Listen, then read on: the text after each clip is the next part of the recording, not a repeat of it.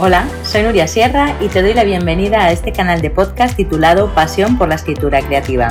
Soy escritora, lectora profesional, formadora e inventora de escritores. Mi misión es ayudar a los apasionados de las palabras a desarrollar todo su talento en el proceso de escritura. En este canal de podcast quiero compartir contigo toda mi experiencia acerca de técnica narrativa, trucos de escritura y motivación para escribir.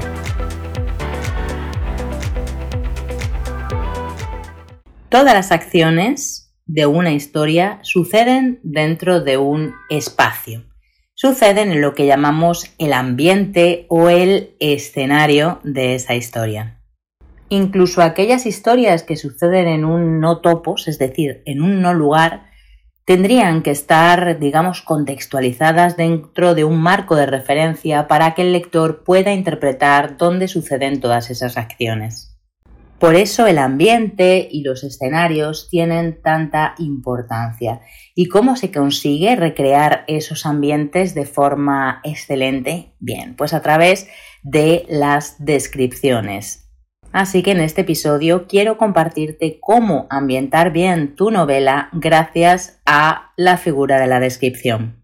Antes de ir al grano de este episodio, si eres nuevo en este canal de podcast, me encantará que te suscribas allá donde lo estés escuchando, ya sea en iVoox, en Spotify, en Google Podcast o en Apple Podcast.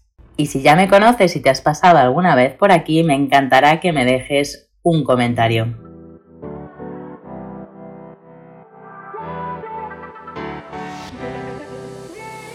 La descripción en una buena historia no es solamente descripción, porque tiene mucho que ver también con el estilo y con el narrador, porque todos los elementos de un relato o de una novela se influyen y se complementan unos a otros.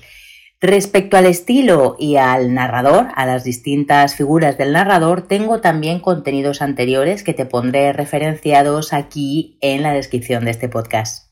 El sentido del lugar fue un desarrollo bastante tardío en la historia de la narrativa. Las ciudades de la narración clásica son solamente telones de fondo para el argumento y eran totalmente intercambiables. Es decir, lo mismo daba Éfeso que Corinto que Siracusa, dado que se cuenta muy poquito de esas ciudades.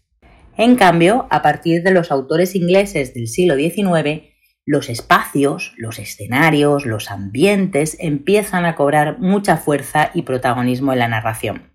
Por ejemplo, es el caso de los vívidos detalles visuales que utiliza Dickens en sus obras, descripciones muy pormenorizadas de un Londres que nos pinta también las variaciones de clase y de estatus de sus habitantes según la visión irónica de este autor. El movimiento romántico de aquella época hizo que los escritores se empezaran a fijar en la belleza del paisaje natural y más tarde en el sombrío simbolismo de los paisajes urbanos de la era industrial. Volviendo a Dickens, sus escenarios resultan muchas veces más vivos que sus personajes, como si la vida hubiera sido extraída de las personas para resurgir de forma destructiva y malvada en las calles, en las máquinas, en los objetos, etc.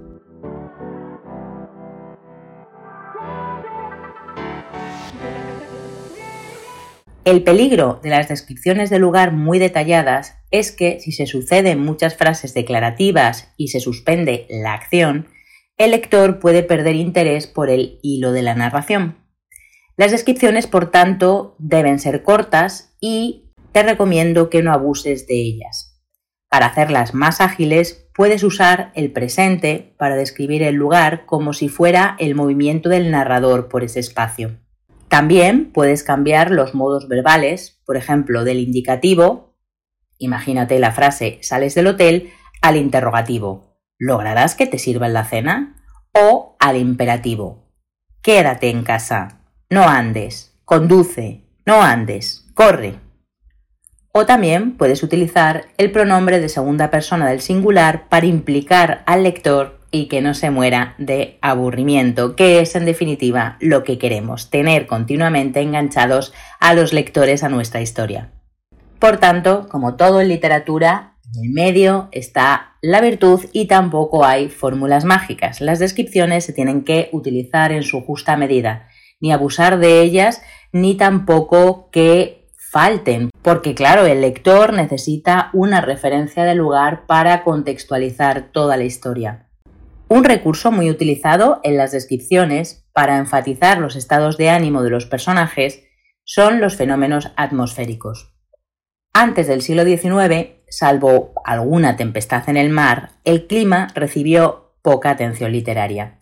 Pero a partir de entonces, los fenómenos atmosféricos son muy utilizados gracias a la poesía y la pintura románticas y al interés en la literatura por el individuo y sus sentimientos que influyeron y son influidos por su percepción del mundo exterior. Porque está claro que el tiempo afecta nuestro estado de ánimo. No es lo mismo un día de verano con sol en el Caribe que un invierno cuajado de nieve en el norte de Europa. Los fenómenos meteorológicos se usan para provocar el efecto que John Ruskin llamó la falacia patética, es decir, la proyección de emociones humanas sobre el mundo natural. Pero te digo que si los fenómenos atmosféricos se usan con inteligencia y discreción, son un recurso retórico capaz de conmover y de producir poderosos efectos en el lector. El clima cambiante de Inglaterra y de Transilvania ejemplo, es fundamental en una novela como Drácula para enfatizar las emociones intensas que están viviendo los personajes. El tiempo también en las novelas de Jane Austen suele ser algo que tiene consecuencias prácticas en la vida social de los personajes, más que un síntoma metafórico de sus vidas interiores. Por ejemplo, utilizar una tormenta de verano puede ser una analogía muy precisa para mostrar los sentimientos de un personaje protagónico con respecto a su futuro. Y, volviendo de nuevo al gran Dickens, él, en su obra Casa Desolada, utiliza un primer párrafo genial, que dice así, un tiempo implacable de noviembre. La personificación del tiempo, al calificarlo de implacable, es común en el lenguaje coloquial, pero en este caso, al mezclarse con alusiones al Antiguo Testamento, da a entender que es una manifestación de la ira divina como si las aguas acabaran de retirarse de la faz de la tierra, evocando la descripción de la creación del Génesis y del diluvio universal.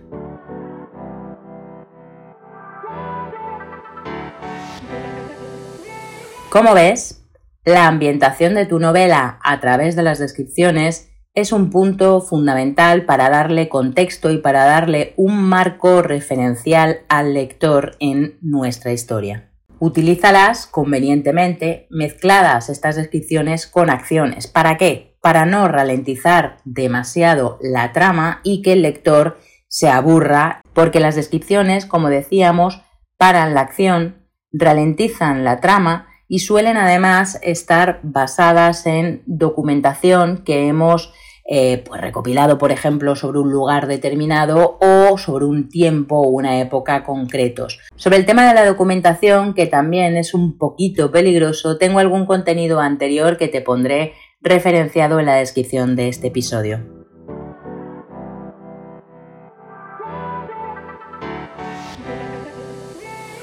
Así que ya sabes cómo ambientar tu novela gracias a las descripciones.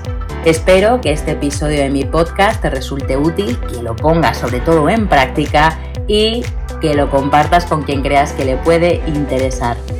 Tienes mucho más contenido en mi página web nuriasierra.com donde puedes suscribirte a mi newsletter para que te lleguen todas las actualizaciones semanales.